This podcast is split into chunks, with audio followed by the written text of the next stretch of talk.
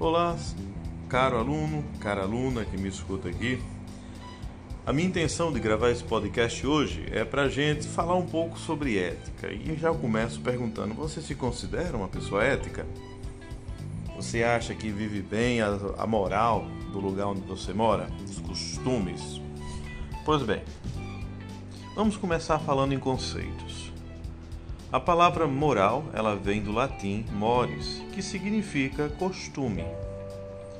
A palavra ética vem de outra cultura, vem da cultura grega, e significa ali no grego ethos, que diz para nós no português também costume, mas também caráter.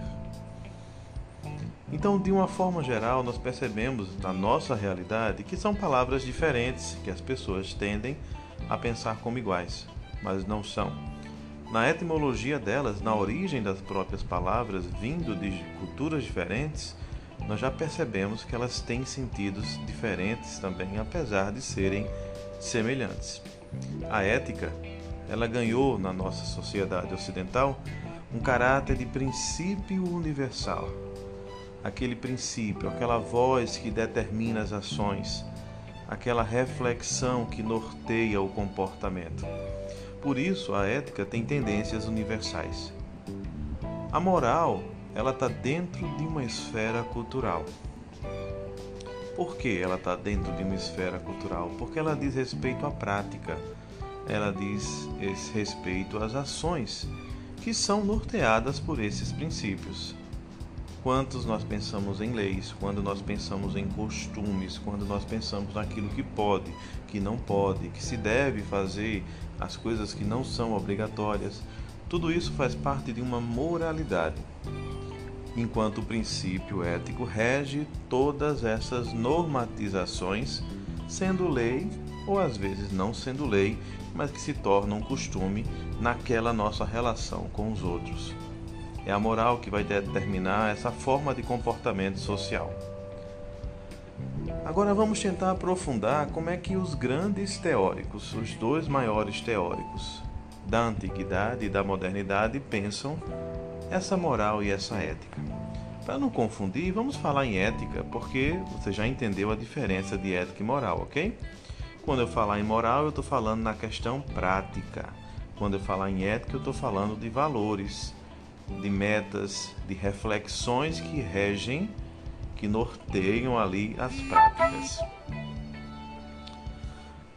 O primeiro grande filósofo que eu gostaria de tratar com vocês é o Aristóteles. Eita, quem não foi que ouviu nesse cara, hein? Pois bem, Aristóteles ele está em todas, é o cara. Mas uma coisa que eu acho interessante nele que cabe aqui é a ideia dele de felicidade. O homem nasceu para ser feliz. A sua meta é ser feliz, então ele tem que fazer de tudo o que é possível para conquistar essa felicidade. O homem nasceu para a cidade, é um animal político, e por ser um animal político, ele precisa viver em função dessa cidade. É o indivíduo ali que se coloca à disposição da cidade, porque é na cidade que ele vai encontrar o sentido originário e final da sua existência, que é alcançar essa felicidade. Só que para alcançar essa felicidade em Aristóteles, você precisa se habituar a costumes racionais, uma vez que você não nasce nem bom, nem mal, nem determinado a alguma coisa, vai ser como você lida com essa racionalidade que você conseguirá encontrar essa felicidade para você. Quanto mais racional, buscando o bem, porque tem gente que é inteligente, mas só faz o mal. Nós sabemos disso. Não é desse tipo de pessoa que Aristóteles está falando. A pessoa inteligente, naquele sentido de usar a razão para escolher, para ser autônomo, para se ver livre, esses sim são aqueles que vão encontrar a felicidade. Aristóteles vai dizer que é preciso, a partir dessa meta de encontrar felicidade por meios racionais, estipular um meio termo. Ele também chamou de mediania, ele também chamou de justa medida, que é justamente perceber os valores e o que há de excessivo neles e o que há de falta neles para seguir um caminho até alcançar essa meta humana. A falta a, o excesso e a virtude em si é aquilo que garante para mim e para você caminhar sobre essa estrada que ele chamou de mediania. Então, por exemplo, na coragem, você vai ver que a coragem é o valor. Mas se eu cair na falta, eu vou ser um covarde. A minha razão não está me ajudando a alcançar minhas metas. E se eu viver o excesso, que é a, a intemperança, é você querer fazer tudo de forma foita, de forma afobada. Isso não vai levar a canto nenhum, podendo gerar várias consequências. Então, o meio termo é isso: é saber viver cada valor sem pender para a sua falta, sem pender para o seu excesso. Lembrando que tudo isso tem um objetivo: levar de forma racional o ser humano à felicidade. Agora vamos falar do grande Kant. O que é que eu acho interessante falar do Kant agora? O Kant ele pensa numa ética que não é, não tem como meta a felicidade, como pensava Aristóteles.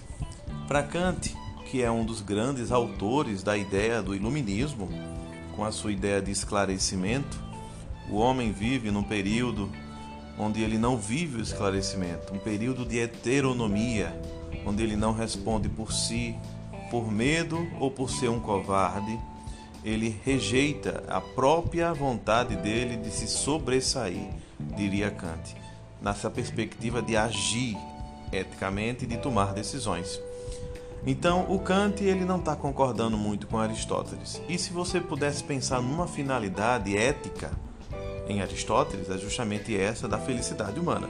Mas se você pensa numa finalidade ética em Kant, é nos tornar mais humanos, sermos mais esclarecidos, sermos mais autônomos. Então, a primeira coisa que eu gostaria de deixar claro para você em Kant é a diferença entre esclarecido e não esclarecido.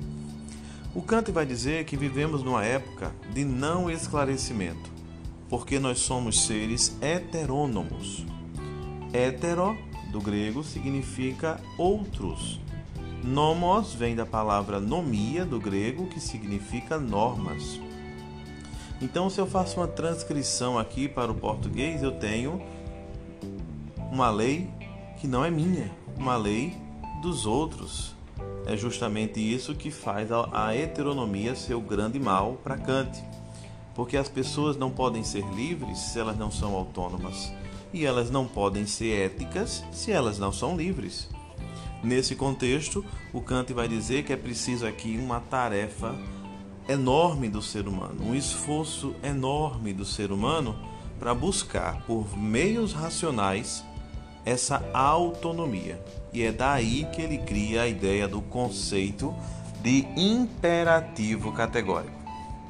O imperativo categórico em Kant é justamente a busca dessa norma que não vai partir de cada um, mas que está em cada um porque cada um tem ali na sua razão uma ordem, uma razão prática que diz como devemos agir.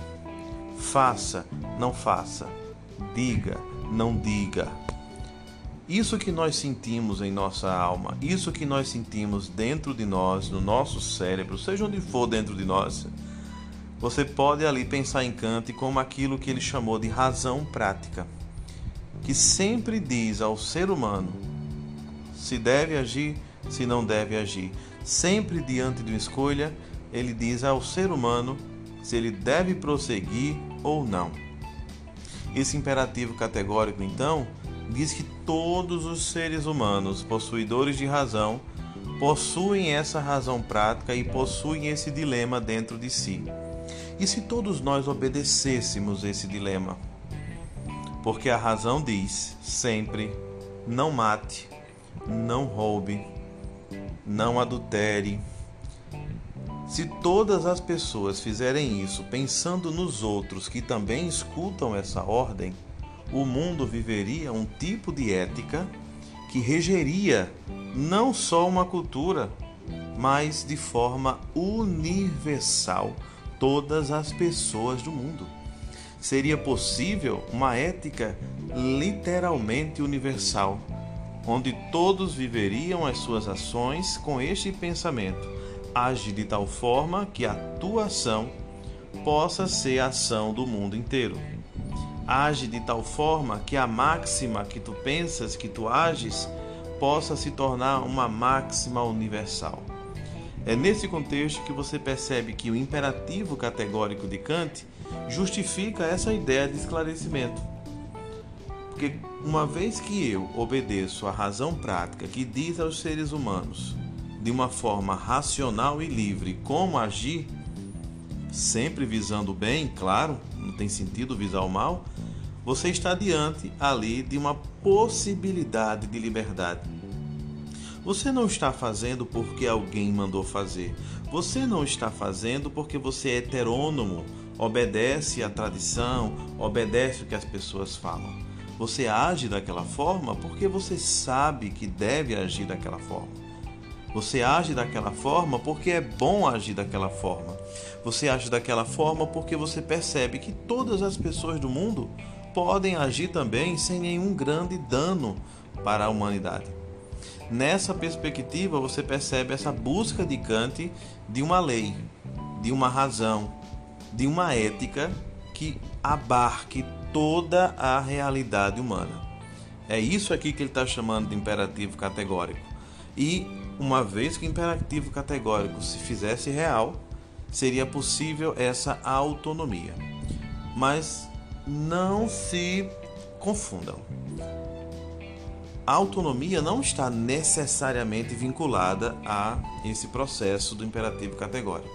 O imperativo categórico é aquela ordem que todos nós recebemos, ou seja, uns obedecem, outros não. Alguns são autônomos, outros não. De acordo com Kant, essa autonomia significa justamente essa capacidade de eu pensar por mim mesmo. Por que eu faço assim?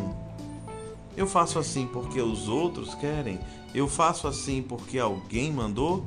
Ou eu ajo de forma livre? E não esqueça, caro aluno, liberdade, autonomia e ética estão sempre juntos na filosofia kantiana. Então é isso, meus queridos. Vou estar à disposição caso vocês tenham qualquer dúvida daí. Vocês têm como me contatar e até a próxima.